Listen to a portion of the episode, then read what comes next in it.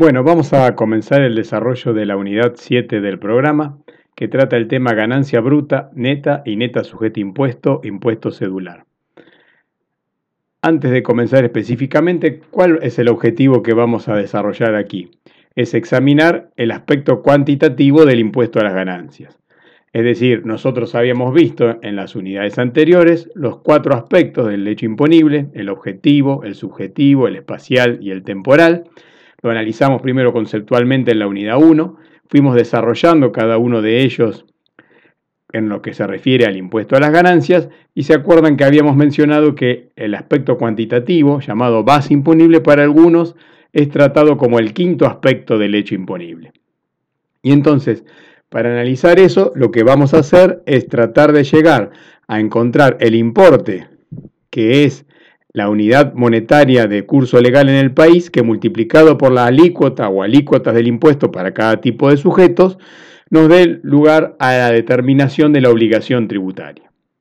Y entonces encontramos que para determinar esa base imponible, la legislación podría haber utilizado distintos criterios y así tenemos, por ejemplo, que en el impuesto inmobiliario o en el impuesto automotor que ustedes reciben en su casa, la liquidación del impuesto se hace en base a una liquidación administrativa que practica el fisco.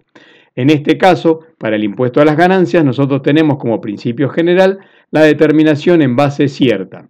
Y luego teníamos casos especiales que ya estuvimos analizando cuando vimos fuente de determinación en base presunta.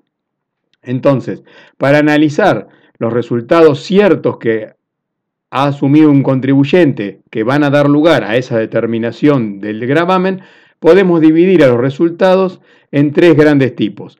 Los transaccionales, los resultados por tenencia y las rentas psíquicas. Estos resultados transaccionales, ¿cuáles son? Bueno, son la mayoría de los, resultados que hacen del quehacer económico de un país.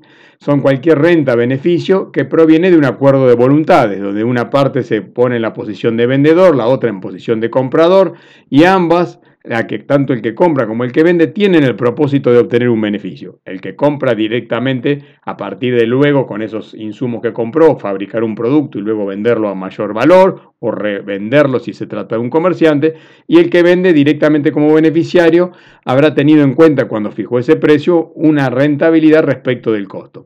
Por eso cualquier transacción, compra-venta, locaciones de cosas, de servicios, regalías y derivados, son los beneficios transaccionales esos beneficios los podemos dividir en que la contraprestación que recibe el beneficiario en general es dinero, pero también podría ser en algún caso un beneficio en especie, como en el caso de un contrato de permuta o en un canje. Ahora bien, no todas las transacciones que se practican, digamos, en el devenir de un país o cualquier acuerdo de voluntades, siempre va a dar lugar al hecho imponible renta. Por ejemplo, si estamos en un contrato de alquiler y además de pagar el alquiler del mes, estamos pagando un depósito en garantía, ese acuerdo transaccional en realidad es accesorio a una renta de primera categoría, pero por el monto del depósito en garantía, en realidad nosotros tenemos que ver de los dos lados y decir, el que percibió el depósito en garantía tiene un pasivo que lo tendrá que devolver en el momento de finalizar el contrato, por lo tanto no constituye una renta, y el que lo pagó no será un gasto porque tendrá el derecho a recibirlo al finalizar el contrato. Entonces, en el concepto de base cierta es, tenemos ya el acuerdo de voluntades y entonces, ¿cómo vamos a determinar el importe de la renta? Bueno, en base a los importes reales que las partes de ese acuerdo de voluntades pactaron en moneda histórica. Es decir, aquí no vamos a utilizar moneda constante ni reexpresión, sino que directamente va a ser la moneda histórica de cada momento en el que se desarrollaron los ingresos y a esos ingresos le traeremos los gastos necesarios dentro del año fiscal. Por supuesto, ya estuvimos viendo en la clase de año fiscal que podrán ser los ingresos percibidos o devengados según la categoría de la que este acuerdo transaccional estemos relacionando. Ahora, este, este, criterio general de utilizar el importe pactado real en moneda histórica, si vimos cuando analizamos fuente, si ese tercero con el que hacemos el acuerdo es una persona o ente vinculado y la transacción no se ajusta a las prácticas normales de mercado entre partes independientes o se trata de que una de las partes proviene de un de una jurisdicción no cooperante o de nula baja tributación, en ese caso se abandonará el criterio de la base cierta pactada y se aplicarán entonces los valores de mercado, ya no los pactados, a través de la utilización de los precios de transferencia. Bien, ¿y cómo se determina entonces cuando ya hemos arribado a la conclusión que es el criterio de los, de los precios pactados reales, históricos? Bueno, lo que hace el contribuyente es una autodeterminación declarativa, en la que el propio contribuyente es el que va a contarle al fisco cuál es la base imponible, cuál es su renta. En este caso, su renta neta. ¿Por qué? Porque la ley entiende que quien está en mejores condiciones de hacerlo, nada más ni nada menos que el contribuyente, que es el que desarrolló esa actividad. Sin embargo, eso que está establecido en el artículo 11 de la 680, de la ley 11683, puede ocurrir que en ciertos casos se abandone ese criterio y ahora lo vamos a ver. Luego tenemos los resultados por tenencia. ¿Se acuerdan que dijimos? Este es otro de los tipos de resultados en el que no hay un acuerdo de voluntades, una transacción entre dos partes. Estos resultados son unilaterales, es decir, provienen de la mera tenencia de bienes que pertenecen a una persona y que por este, situaciones de mercado, el valor de mercado cambia, aumenta o también puede disminuir respecto del valor de costo o incorporación al patrimonio.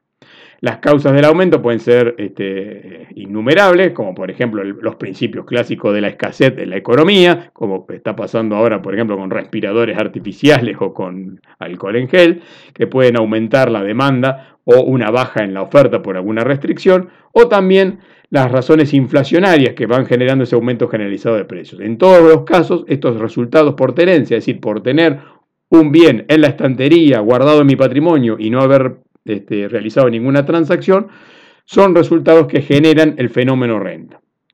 Y entonces, ¿cuál es el tratamiento que le vamos a dar en la ley? El principio general es que los resultados por tenencia no están grabados y por lo tanto no se van a incluir en esta base cuantitativa para determinar la base imponible cierta.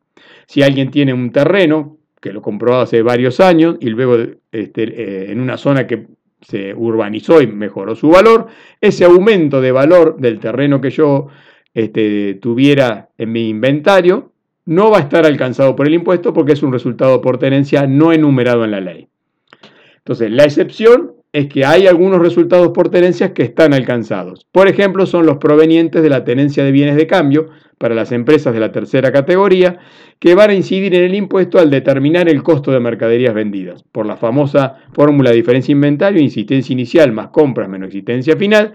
Esos valores de las existencias finales van a representar un resultado por tenencia que sí va a estar alcanzado por el impuesto sin necesidad de un acuerdo de voluntades.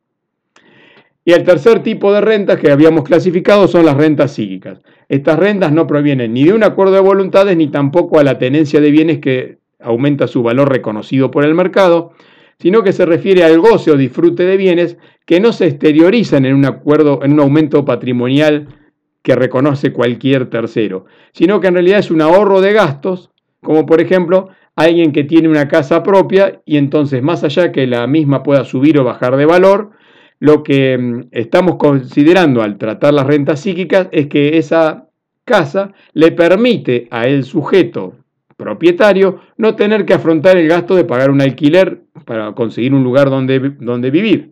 Entonces, esa renta de ahorrarse el alquiler sería la renta psíquica.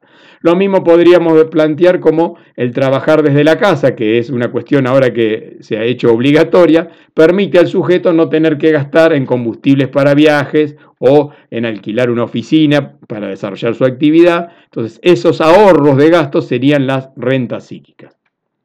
Y entonces, si ya vamos a la ley de impuesto a las ganancias, las rentas psíquicas no están alcanzadas por el impuesto porque no están expresamente definidas dentro del hecho imponible, aun cuando habría alguna este, discusión respecto a esta cuestión. Lo cierto es que la doctrina sí lo, sostiene este, en forma pacífica. Y sin embargo nos encontramos que en el artículo 26 que trata las exenciones que ya estuvimos analizando, en el inciso N se establece que está exento el valor locativo de la casa habitación. Es decir, que no va a tributar el impuesto por tener mi casa propia y no de, este, tener que pagar un alquiler. Esta exención en realidad sería una renta de la que llamaríamos fuera del ámbito porque el legislador no la definió dentro del artículo 2, pero él quiso confirmar su voluntad de que no está alcanzada, eh, este, dejándolo expresamente fuera del gravamen a través de la exención. Entonces, ¿cuándo vamos a encontrar rentas psíquicas alcanzadas? Solo en los casos que estén enumerados expresamente en la ley. Y en este caso, en el artículo 44, en los incisos F y G, en las rentas de primera categoría, tenemos dos rentas psíquicas alcanzadas. El valor locativo de una casa destinada a recreo veraneo, que vamos a, a, profundizar cuando veamos primera categoría, es decir, si yo tengo una casa de fin de semana, esa renta psíquica va a estar grabada con el impuesto. Y también los inmuebles que sean cedidos gratuitamente o a precio no determinado. En estos casos son rentas que no representan para la persona que cede el inmueble gratuitamente un ingreso genuino, sin embargo también van a tributar.